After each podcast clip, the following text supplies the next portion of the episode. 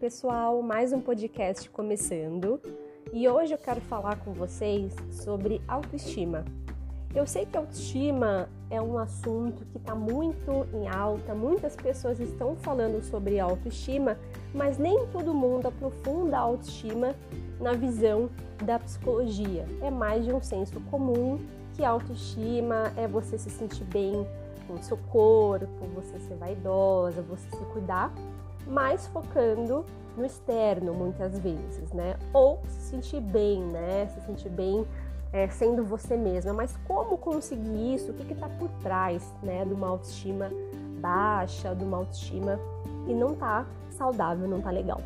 Então, autoestima, eu vou falar de quatro pilares da autoestima, mas focando primeiro na consciência, né, que a gente tem da gente mesmo, focando muito também na inteligência emocional e também na compaixão.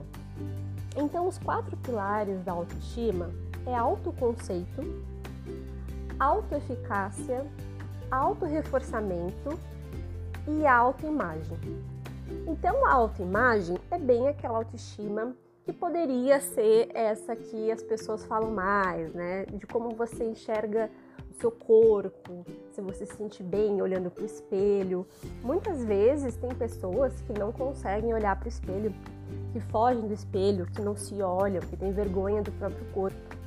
Então, a autoimagem diz muito com relação ao que você pensa com relação ao seu corpo, o seu jeito, muitas vezes, o seu cabelo, o jeito também que você fala, a, autoimagem é como você se enxerga, né? Qual a sua opinião com relação ao seu corpo na parte externa.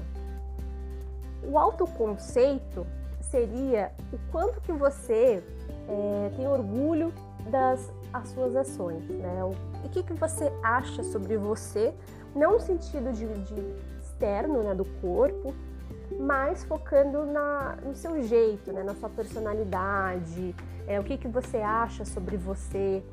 De repente você é uma pessoa que se autocritica muito, que se cobra muito, então você tem vários, de repente, alguns pensamentos como assim, nossa, como eu sou burra, nossa, eu deveria saber isso, é, ah, esse jeito aqui meu eu não gosto. Então o autoconceito é o como você se enxerga, né? De repente você não gosta é, de ser você, né? Então isso é, é, um ponto muito importante, o autoconceito. O que você pensa sobre você? O auto-reforço, ele está muito ligado ao quanto que você se automotiva, vamos dizer. Né? O auto-reforço já diz, né? É reforçar você mesma. Então, sabe aquela coisa de, de procrastinar?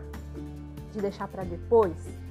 É, muitas vezes ele interfere né, na, na, forma com que a gente se sente né, com relação é, à autoestima. Então, de repente, você não está conseguindo se automotivar para fazer as coisas que você propõe muitas vezes, aqueles objetivos, aquelas metas, fica para depois. Então, quando você consegue também fazer as coisas, você consegue se gratificar. Você já percebeu quantas vezes você consegue fazer as coisas, às vezes desafiadoras para você, e você nem me liga? É meio que, ai, não fez mais que a minha obrigação, sabe assim? Muitas vezes esse ato de não se gratificar não deixa você também se sentindo motivada a fazer. Porque a gente tem essa ideia de que quando é com os outros, a gente tem mais esse ímpeto, né? esse impulso, é, essa vontade de falar, nossa, que bacana, nossa, que legal, a gente vai falar com uma amiga, alguma coisa que a gente fez e tal. E aí ela fala, nossa, que maravilhoso, parabéns, enfim. E por que, que a gente não faz com a gente mesmo, né? A gente é muito autocrítico, né? A gente se cobra muito, né? No, no padrão tão alto, muitas vezes, né? E também a gente se subestima. Então, o auto-reforço é você se, se motivar pra, a fazer as coisas e se gratificar. Pode ser é, não necessariamente, tá?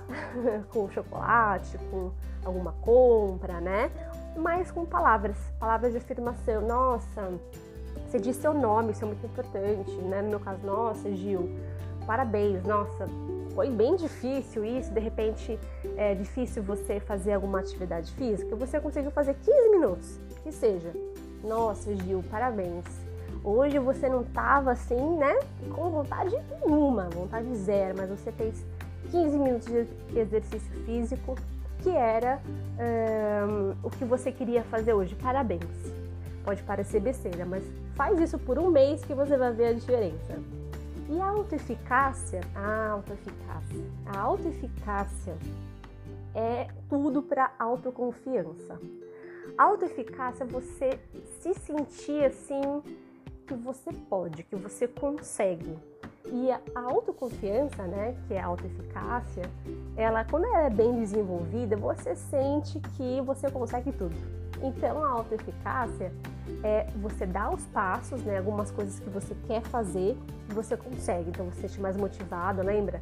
Da, do auto reforço, é você vai e faz, você vai se sentir melhor com você mesma, o seu autoconceito, a forma com que você se enxerga vai melhorar, vai mudar, porque você vai ver que você consegue, que você é inteligente, que você pode, que você tem luz, que você tem importância. E aí tudo ia tudo isso vai contribuindo para você ter uma autoestima muito saudável, muito boa. Então tá vendo que é um processo? Não é só focar no externo, né? Porque sempre a gente tem a parte externa, o que, que a gente pensa com relação a gente. Se a gente tem comportamentos que não não tão legais, é porque os pensamentos eles também não estão ajudando, né?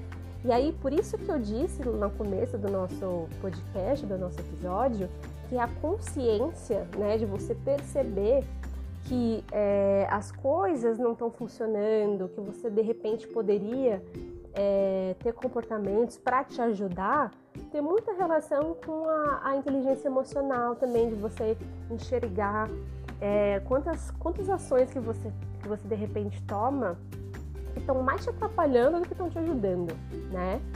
E de ter orgulho de você mesma. Nossa, isso para autoestima é assim, você consegue dizer para você mesma, né? Se você tem uma autoestima boa ou não, se você tem orgulho de você, orgulho das suas ações. E isso também tem muita relação com a compaixão.